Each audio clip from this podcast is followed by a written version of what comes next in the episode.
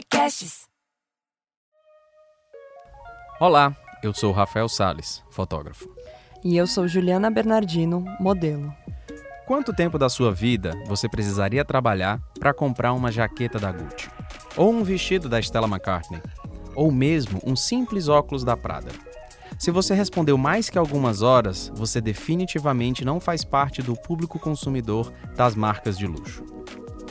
O segmento de luxo no mundo chega a ter uma movimentação anual de até um trilhão de dólares. A China é responsável por um terço do consumo global dessa indústria. Na reabertura da boutique da centenária grife francesa Hermès em Guangzhou, uma das maiores cidades da China, teria faturado 2,7 milhões de dólares apenas em sua reabertura durante a pandemia.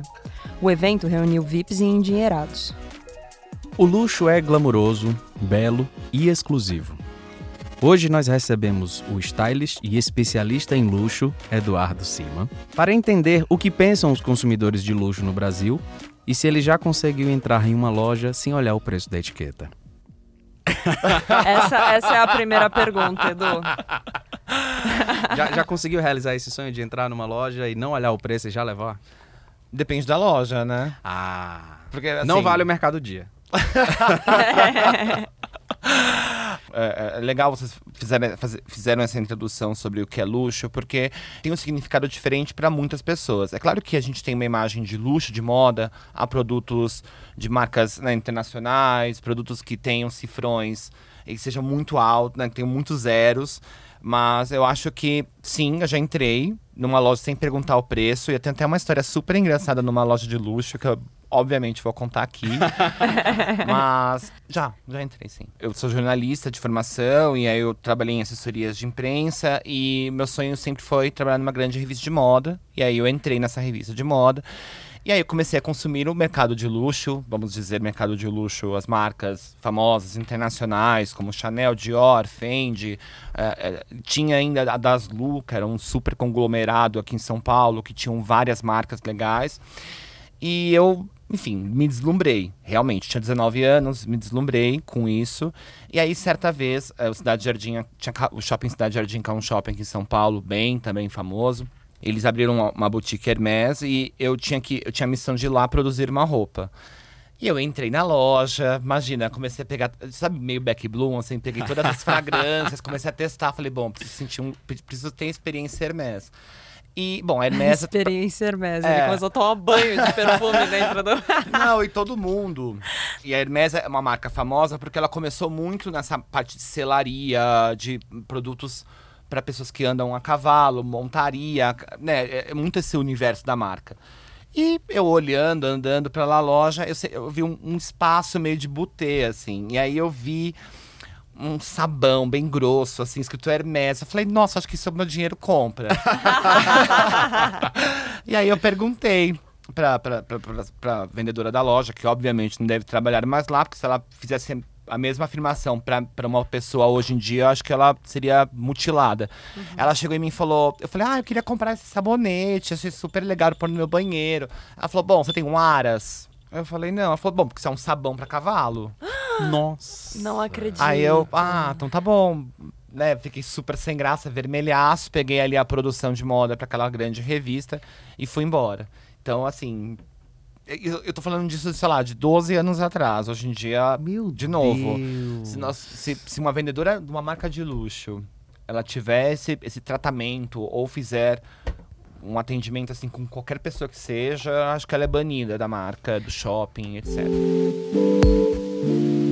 Então já vou pegar esse gancho. Tá. Pra, porque tem uma, uma característica de quem trabalha com moda, e isso é retratado em filme. Se você vai trabalhar com moda, e se você vai trabalhar com luxo, você tem que ser snob, você tem que ser meio agressivo. E é óbvio, a primeira imagem que me vem é Diabo Veste Prada, né? Aquela representação cinematográfica da Anne Winter. É, é bizarro pensar que você vai chegar no supra-sumo da qualidade do produto, mas as pessoas são ignorantes, são cavalos por dentro. E você que viveu entre editoria de revista, consultoria de marcas, que você também hoje tem uma consultoria de marcas e por que que as pessoas têm essa, essa imagem? Porque pra mim parece uma grande insegurança.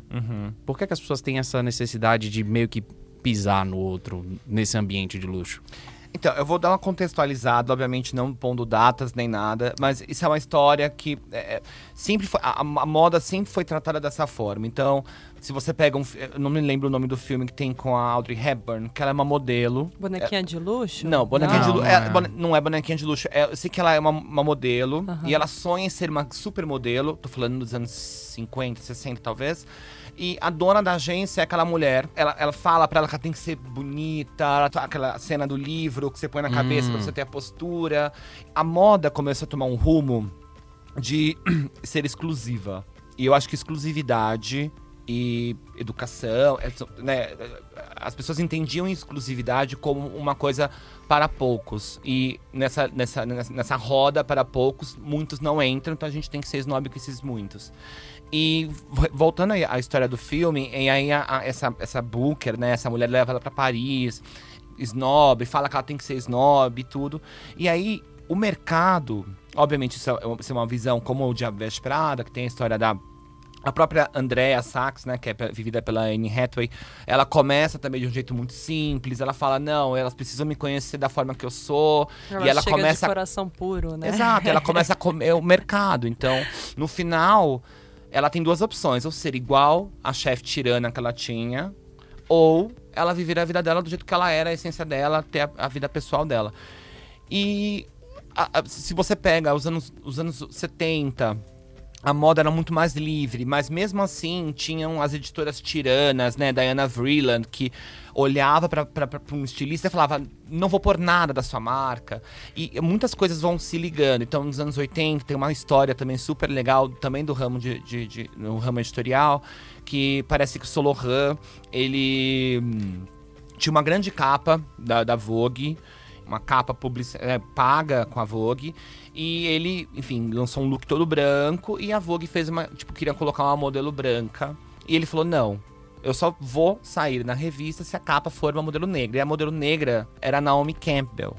Mas era Naomi super no começo. E aí e, e foi capa da revista. Então, essa história de você precisar ser snob e ter esse ego inflado e tratar mal as pessoas foi indo e só foi aumentando fora do Brasil, né? Então, assim, um desfile de moda, eu sou o diretor de casting, então eu tenho que maltratar sim as modelos para eu me mostrar importante naquele, naquele momento.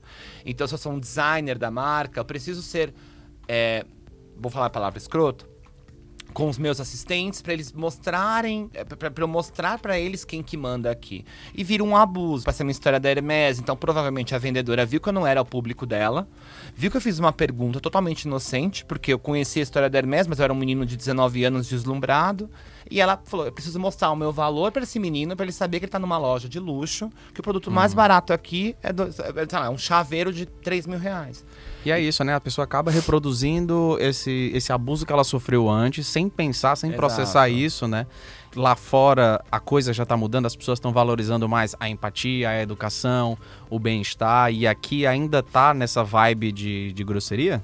Em, em todos os âmbitos, acho que no mercado nacional e no internacional as coisas mudaram muito, porque com também com, com a internet, com todas as uh, né, os gadgets e, e, e Instagram, Facebook, você consegue ter mais contato com aquele editor de moda que você sempre vislumbrou, com as modelos, com as marcas. Então, se uma pessoa ela continua nesse seu lado snob, ela, ela vai ser detonada. Então, as pessoas não vão querer mais saber dela ou conhecer a marca dela. Eu lembro que um designer que também ouvi falar, não conheço, nunca vi pessoalmente, mas falavam que o Michael Kors era um cara assim fora do comum, de escroto, grosso.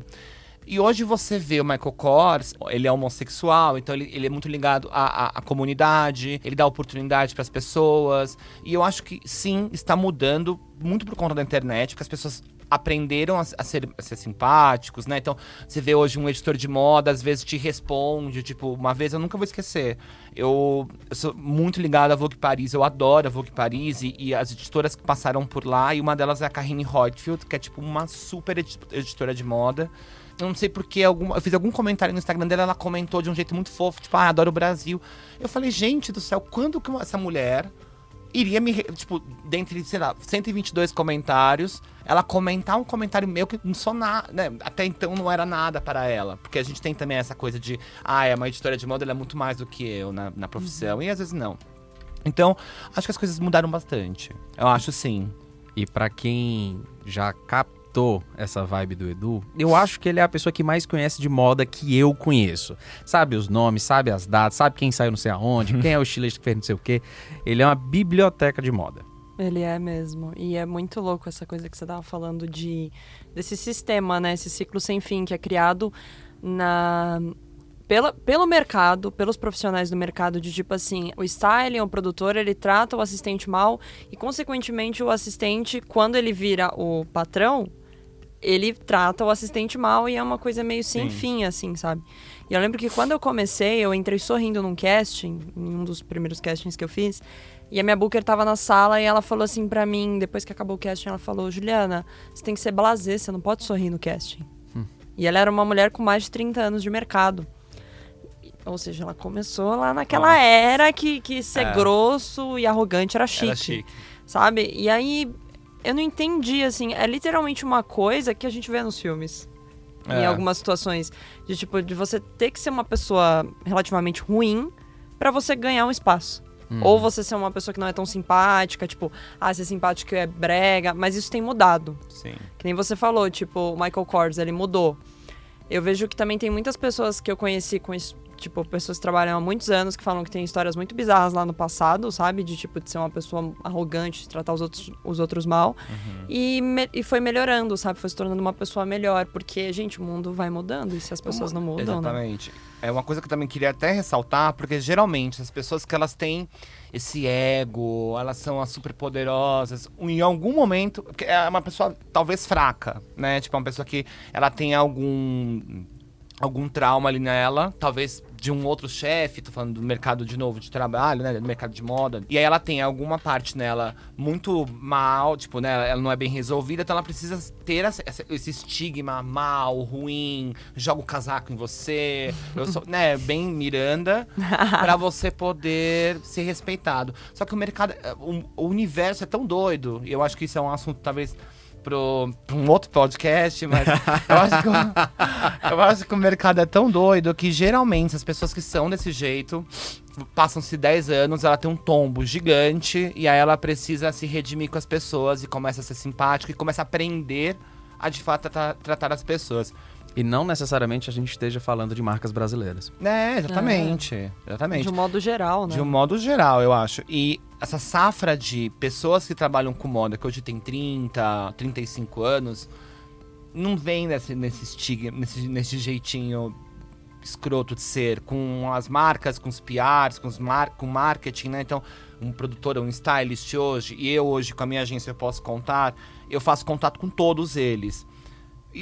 Acabou essa história de desligar na cara, de eu não posso falar com você agora, ou quem é você pra falar comigo desse jeito, ou você sabe quem eu sou. Era muito isso usado, sei lá, 10 anos atrás. Sabe quem eu sou?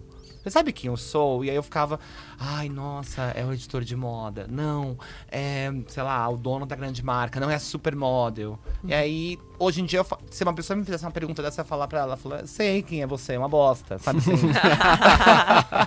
Amigo, se você não sabe quem você é, não sou eu que vou te responder. Exatamente. Mas como é que surgiu esse seu sonho de moda? E como você caiu exatamente em editoria e falando de, de mercado de luxo? Você tinha ligação com isso na sua infância, na sua adolescência? Como você caiu na moda o que te fez apaixonar na moda? lembro de uma imagem no jornal do São Paulo Fashion Week. Eu tô falando isso de, sei lá, em 2000, 2002, não sei. E tinha uma imagem do São Paulo Fashion Week passando na TV, assim, num sábado. Eu fiquei fissurado por aquela imagem, por aquele... Pela modelo na passarela, as luzes, a roupa, o caimento, a- o rosto da modelo, a parada como ela fazia, as pessoas assistindo. Eu falei, o que, que é isso? Eu quero, quero saber o que é. Tem uma prima que a mãe dela fez uma super faculdade de moda, então ela teve o desfile de TCC dela, e essa minha prima me contava como era esse desfile. E aí eu, eu comecei a ficar louco realmente por moda. Então, assim, eu lembro que eu não morava aqui em São Paulo, capital, morava numa cidade que se chama Taboão da Serra, e que, assim, as revistas de moda não chegavam lá. Então eu, eu, ia, eu lembro que eu ia naquelas bancas de jogo do bicho, assim, que eles tinham aquelas revistas super antigas e comprava todas por um real. E eu começava realmente a fazer um trabalho de escola. Então, assim, quem é. O que é a Dior? Por que a Dior existe? Quem é Dior? Ah, Dior é Christian Dior. Tá, mas na, nasceu em 1947 com o New Look. Comecei a aprender e consumir, aí vi todos, via todos os designers que fizeram parte da, da marca, porque um designer é diferente do outro, e comecei a aprender, e, e, era uma coisa que eu sempre gostei muito. E aí comecei a aprender sobre as modelos e tudo, e eu não consumia marcas de luxo, obviamente, mas sabia das marcas de luxo. Eu lembro que eu fazia algumas excursões para São Paulo, então os jardins, ah, 15 anos atrás, realmente tinham muitas marcas de luxo. Montblanc, tinha Ferragamo, Louis Vuitton, Max Mara, Versace, Roberto Cavalli. A minha tara parar na frente da loja, ficar vendo a vitrine e falar: gente do céu, tô aqui próximo a essa marca de luxo, tô aqui próximo a essa marca que eu vi na revista lá na minha cidade. Então, aí me formei em jornalismo, eu jogava pro universo, falava, eu vou trabalhar com moda, tipo, eu não vou trabalhar em nenhuma outra área. Então imagina eu, jornalista, né, nos trabalhos de faculdade, tipo, ah, Edu, vamos falar sobre jornalismo esportivo.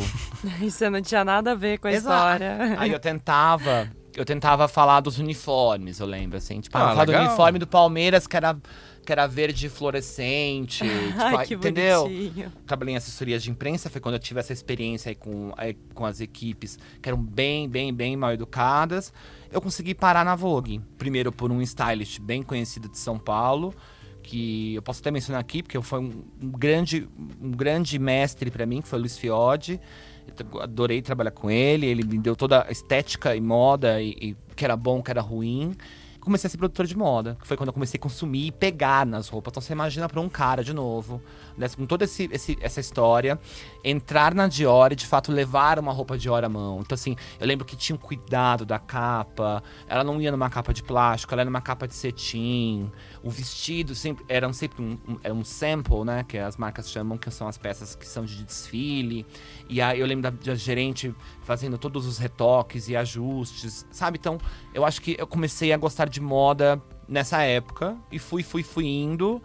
Aí eu também, eu, eu sou uma pessoa que eu sou muito. gosto de experimentar várias áreas, fui pra área de marketing, também numa marca de luxo brasileira, que foi aonde eu aprendi exatamente tudo, tudo sobre como trabalhar seus clientes que consomem um luxo. Como elas serão impactadas todos os meses? Tipo, a Vuitton precisa vender para aquela cliente todo mês. Como que ela vai fazer isso?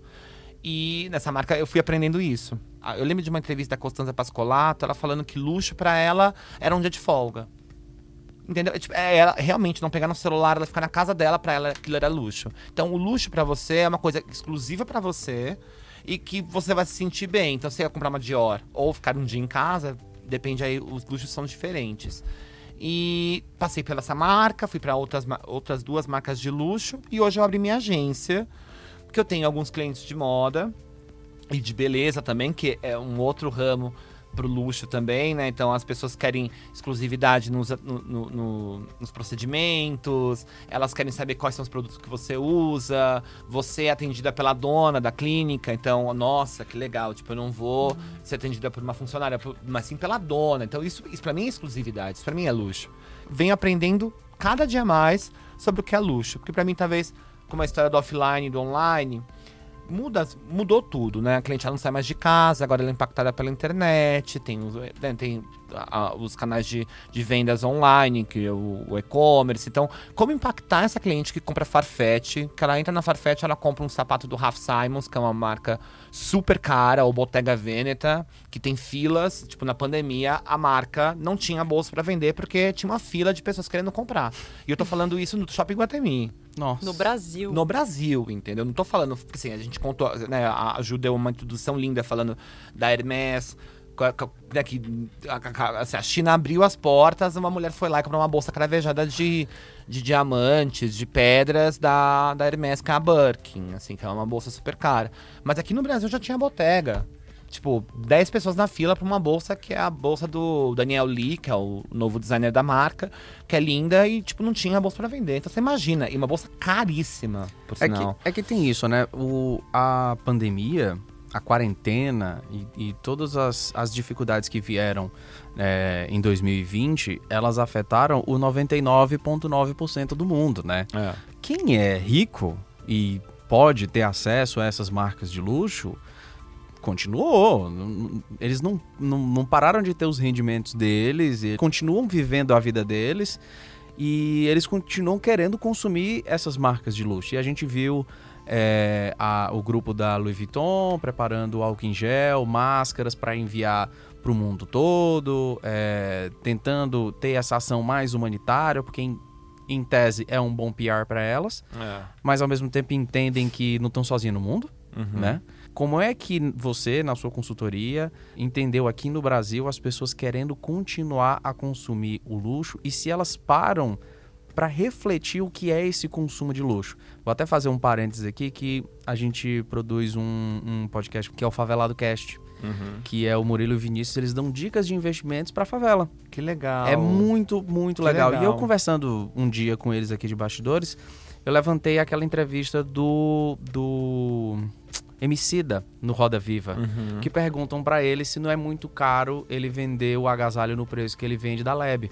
E ele comenta, né? Não, pra mim é, a gente tá pagando direito a costureira, toda a cadeia de produção pra que chegue aquele aquele Produto, casaco, uhum. aquele produto de alta qualidade pra uma pessoa na favela. Uhum. E esses caras, o Murilo e o Vinícius, eles me falam, cara, eles conseguem juntar a grana deles pra comprar um tênis da Nike de mil conto. É. Então, eles conseguem consumir aquilo. E eles têm o direito de consumir aquilo. O que eu tenho uma grande dificuldade é entender o que é que é realmente um produto de luxo.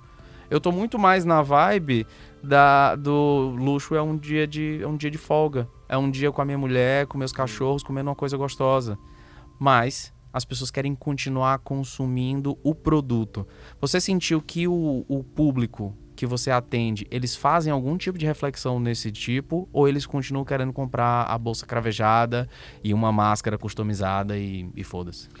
Eu acho que tudo é, é o storytelling. É quando você vai falar de uma calça da Stella McCartney, por exemplo, que é uma marca de luxo, totalmente consciente com o planeta. Eles são muito conscientes com, também com a produção, né? Exato. Porque é muito louco, assim, assistir um documentário que o nome é The True Cost. Ah, é muito legal. É insano quando, tipo, uma roupinha ali que você compra na Forever ou na Zara ou numa loja, assim, de fast fashion, você não sabe os, os- literalmente o sangue que tá por trás daquela roupa ali, É. sabe? É. E o que nem você falou, né? Stella McCartney, né? O, que é um produto de luxo, mas muito consciente. Exato. A gente vai falar do preço, né? Que tem valor e preço. O valor que é dado aquilo e o preço que de fato custa. Na Stella McCartney. Então, assim, a mulher, simplesmente, ela pega tudo que é descartado e transforma em tecido. E não é que fica uma coisa man baby. Fica realmente couture, sabe? E ela ali aplica, obviamente, todos os custos que ela teve com fábrica, laboratórios, pra criar aquele tecido em cima de uma garrafa PET, por exemplo, A plástico. inteligência em cima disso. Exato. E aí cria um valor, porque peraí, você vai consumir Stella McCartney, que é uma marca super conceituada, uma marca que hoje desfila na França, é uma marca super legal, a mulher é super engajada, então tem todo esse valor em cima do produto, mais o preço que ele custa. Então, de fato, hoje, uma calça da Stella McCartney custa, sei lá, 10 mil reais. Eu não acho que faz sentido, tá? Mas tô falando que dos preços, de fato, caberem naquele produto e ser muito caro por conta de toda a fabricação dele. Às vezes ele é numerado. Margiela, por exemplo, Martin Margiela, que hoje o Galeano é designer, ele faz produtos que são numerados. Você tem- tem 10 no Brasil, tem 10 no mundo. Você faz 5. E quem consumiu aqueles 5, ok. Quem não consumiu, não vai consumir. É extremamente exclusivo, né? Exclusivo, entendeu? E é caro ainda. A Bottega. E aí vem as histórias, tipo a Gucci, por exemplo. Se você vai pra Gucci, o Alessandro Michele entrou em 2012. Um pouquinho antes, a Gucci tinha ali a Frida Giannini, que era designer. A Frida saiu. Você poderia comprar uma peça lá dentro. Eu tô falando da gente. Nós que não somos os milionários. Não né? somos milionários, vou deixar claro aqui que eu não sou. Tá quase, mas vai. eu, eu, eu com- pode- po- poderia consumir um produto Gucci. Aí entra o Alessandro Michele, o cara vira a casa de ponta cabeça, cria toda uma história. Eu lembro que o primeiro sapato que ele fez era um sapato meio primo It, assim, que era tipo um mule, todo cheio de pele por dentro. E as pessoas estranharam a beça, tipo, nossa, quem é esse louco na marca? E hoje você vai comprar esse mesmo sapato, que talvez né, não o mesmo sapato, mas esse mule que antes era um mocassim Gucci que se você parcelasse, né, meros mortais falando de novo, daria para comprar, hoje em dia é inatingível. É uma coisa que você não consegue. A bolsa mais barata deles no Brasil hoje é, sei lá, 15 mil. E aí você me pergunta por quê? Por que, de fato, era um preço e virou outro? É o valor agregado daquela peça, é o valor agregado daquela marca. A Gucci é consciente, a Gucci é uma marca que é moderna, ela é consumida pelos novos, para esse novo público, né? Não é mais a minha avó que usa a 255 da Chanel que vai comprar. É o, é o neto dela que sabe que o rapper usou em Nova York, ou sei lá, que a Nicki Minaj usou num clipe, ou a Ariana Grande, entendeu? Eu acho que mudou-se muitas coisas. É. E a exclusividade e o luxo também ele mudou de mão. É, fazendo link com. Principalmente com a Gucci, né? A... Pra quem não me conhece, sou casado com a Bárbara do Não Repara na Bagunça. Vamos escutar Não Repara na Bagunça também. Ela tá viciada em BTS. Ah, é? Tá viciada em BTS, é só coreano agora lá em casa. Uhum. E eu, tá, eu fiquei muito intrigado com essa questão comercial por trás do K-pop. Uhum. E a gente viu uma. A gente começou a ver várias entrevistas falando do lado financeiro que só o grupo BTS injeta 5 bilhões de dólares na, na economia da Coreia por ano. Nossa. E e aí foram falar da, da ligação entre o BTS e a moda, o K-pop e a moda. Que é, é, literalmente, eles vestem uma roupa. E eles têm as marcas preferidas, a Gucci tá lá. Eles vestem uma roupa hoje, no final do dia tá esgotada. É. Porque o público consome na velocidade da luz. Eles fizeram uma apresentação no fim de semana, acho que foi no fim de semana passado, o, o rapaz lá entrou com um casaco, acho que era da Tom Ford, uhum. esgotou em uma hora. É. E aí eu, inocentemente, fui procurar o preço, era 8 mil euros. É. Inocentemente. Ah, vou comprar de presente pra Bárbara. Não, é maluco. é maluco. E aí eu, eu fui ver, é, saiu o clipe da Dua Lipa, agora uhum. de uma música do, do último álbum dela. E tem um, um rapper com uma, um blusão lindo, branco uhum. e tal. E eu, na hora, putz, isso é Louis Vuitton. Vou procurar. É engraçado como a gente, quando trabalha com moda, a gente sabe identificar, né? É. Quando é, bate o olho, né? Você, você identifica. E, e quando eu vi, tá, tem para vender no Brasil. E é tipo 7 mil reais. É. E eu cogitei. Mas, novamente, inocentemente, né? Porque eu não vou gastar 7 mil reais num blusão, não tô ficando louco eu tendo a querer consumir uma marca de luxo dessa, porque eu entendo o valor agregado que existe, isso. eu entendo storytelling, eu, eu entendo. Eu consumo a imagem de moda e isso me excita. Mas você vê que o público que consome de verdade, eles ligam para isso? Ou eles só estão lá como grandes pavões no mundo? Ligam. Eles ligam, ligam eles, é, pro... é, porque compra há muitos anos, né? Exato, porque as pessoas ligam realmente. Do prato que você serve na sua casa, que é um prato Vista Alegre, que é uma marca de porcelanas portuguesa, até hum, o, a, o, a, privada da minha casa, precisa ser aquela privada com aquela porcelana exclusiva, legal, que custa assim uma fábula. Mas é porque eu tenho, quero ter, tenho, preciso ter aquele bidê, aquela. Entendeu? Então, assim, as pessoas não vão parar de consumir luxo.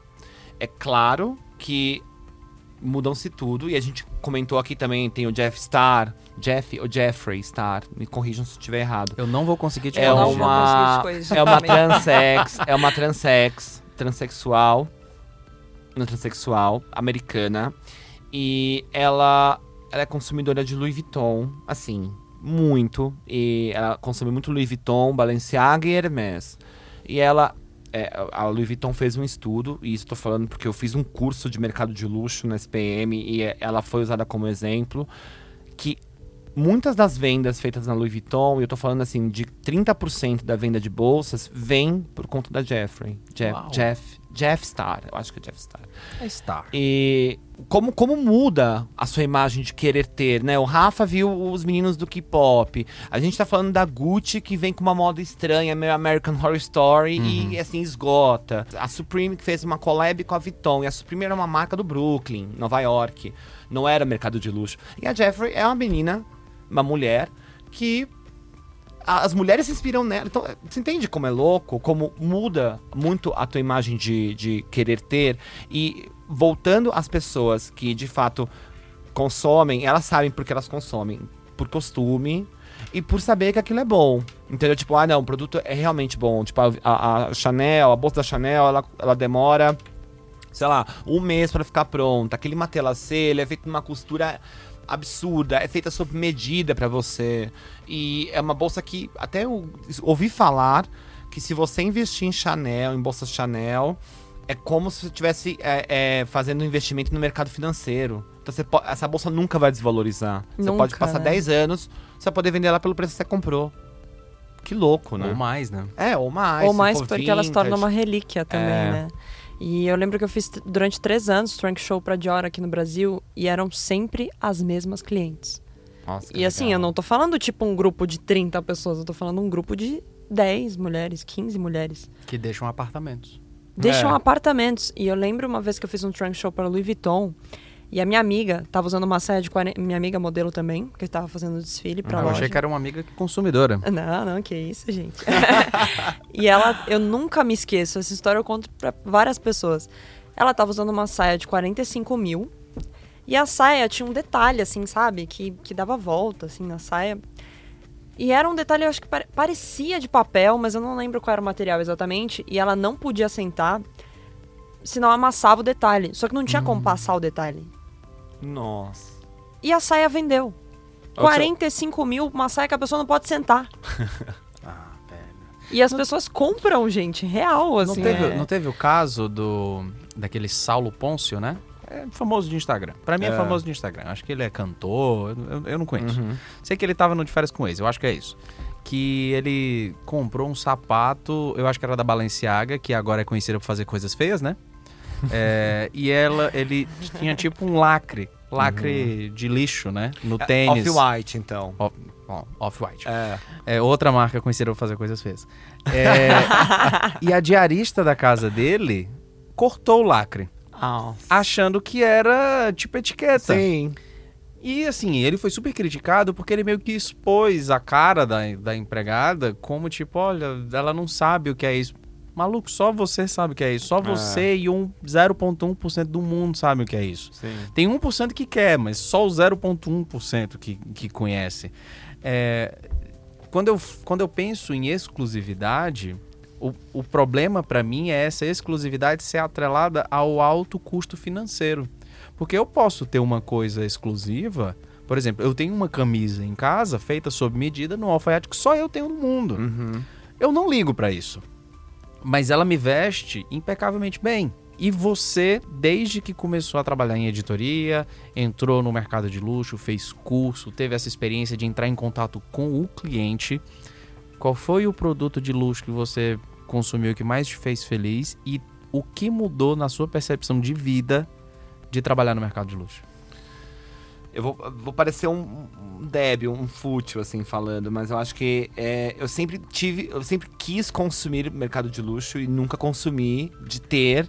Mas eu acho que também, mas só uma coisa para também a gente colocar, assim, quem consome produto de luxo, que é exclusivo, ela não quer ter aquele exclusivo para ela e só ela saber que aquilo é exclusivo. Obviamente ela quer ali propagar entre as pessoas e falar, não, você não sabe, eu comprei aqui um perfume feito pelo perfumista da Chanel que só eu tenho. Tipo, né? não é uma coisa que ela vai falar com o alter ego dela, tipo, nossa, esse perfume aqui só eu tenho. Não, ela vai querer falar para as pessoas. Eu, o primeiro produto de luxo que eu tive, que eu, eu, eu, eu, eu lembro da Marc Jacobs. Eu tô com essa bolsa aqui. Essa bolsa É, eu azul. percebi que ele chegou. Eu, eu reparei, assim, Essa sabe? Eu não bolsa, gosto de olha falar essa isso. bolsa que tava no É Marc ali? Exato. Ah. Essa mesma. Eu vou contar a história dela. Eu. Bom, enfim, mercado de moda não paga bem. Por, por mais que vendem. que vendem produtos. Amiga, eu acho que o mercado de, de luxo jornalista não paga bem. Também. É isso. É. E eu lembro que tinha a, a, a NK, a NK, a NK História é uma loja aqui em São Paulo super legal. E aí eles é, abri, aí vendiam Marc Jacobs dentro da NK e eu era super amigo da menina que tocava produção de moda. Que era a Aninha, a saudosa Aninha, amo a Aninha. E aí eu ia até a NK, porque era o máximo, e a NK é o máximo. Nossa, a loja da NK é incrível. É incrível, ficou só mais incrível. E eu sou fãzaço da Natalie Klein, que aí também a gente pode falar de grandes, grandes players do mercado de moda. E a Natalie é uma delas. E eu estava lá na loja e vi essas, todas as bolsas do Mark. E o Mark, gente, o Mark Jacobs tem a marca Mark Jacobs e tem a Mark by Mark Jacobs. Que é assim, você não pode ter um produto de mil dólares, você vai ter um de 20. Que é tipo assim, qualidade Zara pra baixo, mas é Mark by Mark Jacobs. E aí eu entrei na loja fazendo produção e a Aninha falou, Edu, tem essa linha aqui do Mark by Mark, super legal, dá uma olhada, tem um preço super bom, a gente tá com sale, então assim, era um produto já baratíssimo, com um sale. E ele já tava pegando desconto de funcionário, porque ele era amigo da tal Daninha. Exatamente, eu sei que eu paguei assim, sei lá, um preço... Você só pagou o algodão. o zíper da bolsa. E aí eu sei que eu, que eu comprei essa bolsa. Eu saí de lá numa felicidade. Eu ia pegar ônibus. Você entende, você entende que, Ah, que é muito meu um high Deus, low? que. Que é muito um high-low, assim, eu com uma Marc Jacobs, essa sacola da NK Store, aquele perfuminho, aquele cheirinho da loja, que tem muito disso também no, no mercado de luxo, né? As sensações que você tem ali A ao comprar como- esse produto. Como é embalado, tudo. Exato. Tudo, né? Da vinílica que é colada no, no, no, no- no papel de seda, até a- a- o momento que você pega esse produto quando você compra, tudo isso é- está atrelado ao luxo. E eu comprei essa bolsa, eu, eu fiquei muito feliz. Tenho alguns outros produtos, mas eu acho que esse me marcou muito. Foi o primeiro, né? Porque foi o primeiro. E foi. E eu tive um atendimento. E isso que é muito legal também frisar. Eu assisti também um documentário da Viton que eles fazem o mesmo atendimento. Isso vai para a vendedora da Hermès. Olha. Isso, eles fazem um o mesmo atendimento para uma pessoa que ela vai lá comprar uma capinha de celular e ela quer colocar as iniciais dela, como para uma pessoa, um chinês, né? Porque são, são sempre eles, que vão lá e compram rios de peças, de roupas e sapatos. É o mesmo atendimento. E é isso. E a pessoa que comprou a capa, como eu, comprei a Mac by Mac by Mark, da NK, sai de lá com a experiência de luxo. Então, pra mim, isso foi um luxo. Entrar na NK Store com uma bolsa de 200 reais, que, sei lá, eu era mil. Claro que a gente tá falando aqui de um, de um segmento, né? Mercado de luxo para a moda. Mas se você fala de hotéis, é um outro parâmetro. De beleza, é, um outro, é uma outra história. Tem muitas marcas que fazem viagens de experiência, por exemplo. Então, a Dior, ela convida os 10 melhores clientes da marca e vão pro desfile da Dior primeira fila. Mas não é que a pessoa, né, o PR da marca aqui vai levar essa pessoa pro, pro desfile, ela senta lá, fala, linda, fica à vontade, tá aqui o canapé, obrigado. Não, essa pessoa ela vai na fábrica, ela vê a Maria Grazia de longe que seja, mas fazendo fitting com as modelos, ela vê os, os produtos do da, da, da- coleção em primeira mão, ela já faz a encomenda dela. Então ela olha aquela saia que tem uma, tamanho 32, que só cabe na Juba, na Geno, e a pessoa já encomenda a peça dela, depois ela vai para um hotel super legal, sai para comer com a PR. Então tem essa experiência até chegar ao desfile. E pra você ser uma dessas 10 mulheres que consomem Dior, aí que tá a, a- a grande chave, né, do mercado. Tipo, eu quero ser uma cliente exclusiva. Eu quero ir pro desfile da Dior. Eu quero ir no, no- no- na Montaigne, na loja deles, na Dior e, e ver tudo de perto. Então, vamos consumir o mercado de luxo. Fora que o Brasil é um grande polo, né? As pessoas querem consumir. A gente tem ainda essa coisa de, ai, se eu tiver uma bolsa gringa, vai ser muito mais legal. Não, se eu for pra Nova York três vezes e fazer o enxoval do meu filho lá, que a peça vai durar um mês, Que a Ela criança quer. vai perder em um mês. vai perder em um mês, perdão. Ela precisa comprar em Miami pra falar que ela comprou em Miami, Nova York, entendeu? E o que é que mudou na sua visão de vida depois de entrar no mercado de luxo? O que eu aprendi trabalhando com marcas de luxo, eu consigo adotar em talvez marcas que não vendam luxo. Né? Tipo, sei lá, a gente tem um cliente do Bom Retiro, que é um cliente que é um cliente que ele não não tá ali é, visando exclusividade, clientes potenciais, né? É Ele quer vender atacado e varejo. E desse mercado de luxo a gente aprendeu como um bom atendimento é feito, como as pessoas têm que ser tratadas, como o, o- o- o comercial, o vendedor precisa tratar aquele seu cliente, qual é o seu approach com o cliente, como as roupas precisam estar dispostas, como o cheiro da loja tem que ser, co- como ele recebe a malinha, que agora virou um termo da pandemia, que é a malinha, que é as pessoas, você manda produtos da sua marca para esse cliente na casa dele fazer a prova de roupas. Ah, Então, mas sem compromisso. Claro que, né, pro vendedor, mas tem essa malinha que na, na pandemia foi um grande, uma grande Muitas marcas fizeram. todas né? as marcas assim. Eu mando, te mando uma malinha. Eu que não tenho nada, eu recebi mil malinhas e não comprei nada, mas Tipo, as pessoas queriam. Então, é, a gente trabalha os- o- as vendedoras, o comercial, a própria marca, a estratégia que a gente traça ali, a estratégia que a gente faz em cima do comercial, de uma marca que vende uma peça que, assim, praticamente três peças dela compra a loja inteira da outra. Então, eu, eu utilizo isso hoje no meu dia a dia, entendeu? É, com, um- uma coisa que as marcas de luxo fazem e que as marcas não fazem, as marcas que não, não vendem luxo. CRM. CRM nada mais é que assim, é você querer entender esse seu cliente para você poder satisfazer esse seu cliente antes dele saber que ele precisa de uma roupa. Então assim, o Rafa Salles, ele é casado, ele tem um cachorro, ele mora em Pinheiros, ele é um cara que ele gosta do dia, ele não sai pra noite, ele é, né, começa a fazer um estudo, um estudo desse, de- desse cliente até entender que ele precisa de um tênis Adidas. E aí eu falo, tá, ele precisa de um tênis Adidas, só que eu sou da Reboque. Como que eu posso fazer? Ah, não, ele é mais minimal. Ele é um cara que ele vem aqui, ele compra três vezes ao mês. Então eu não posso encher o saco dele todos os dias.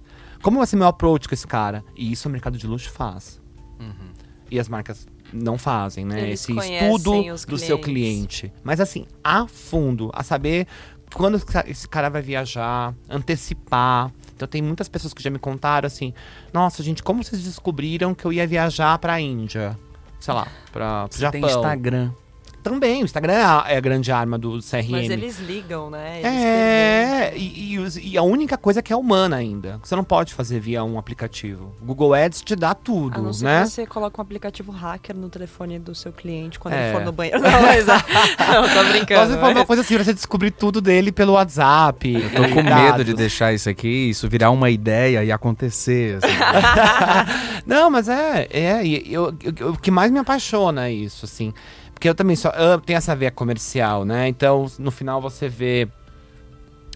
Você vê, tipo, a venda feita e o cliente, tipo, nossa, gente, que atendimento. E você fala, yes! Tipo, isso eu aprendi com aquela marca lá que eu trabalhei, que fazia esse atendimento, sabe? Que um almoço com a cliente tem um estudo, tem uma placa na mesa indicando onde ela tem que sentar com as amigas, tem já.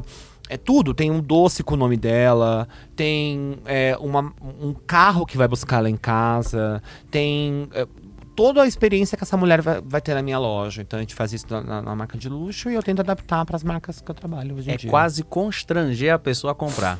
Você praticamente força a pessoa a comprar. Porque eu lembro de eu vestir a roupa e falar: esse daqui é pra fulana.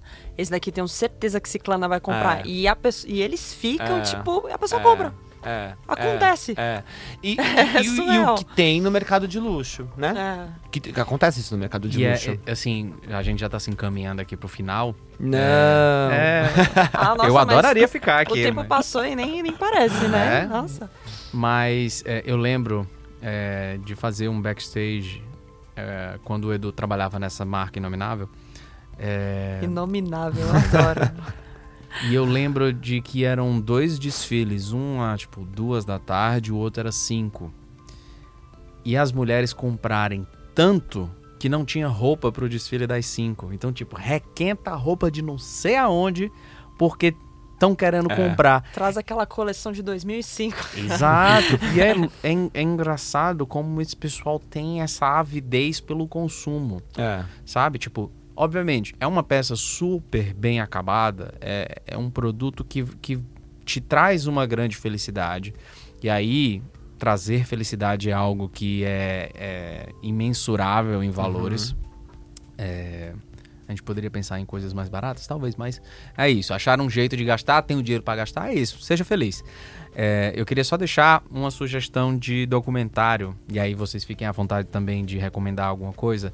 Tem um documentário que está no Prime Video da Amazon que chama Generation Wealth, que é meio que a saga de uma fotógrafa americana que se especializou em fotografar o absurdo em termos de consumo.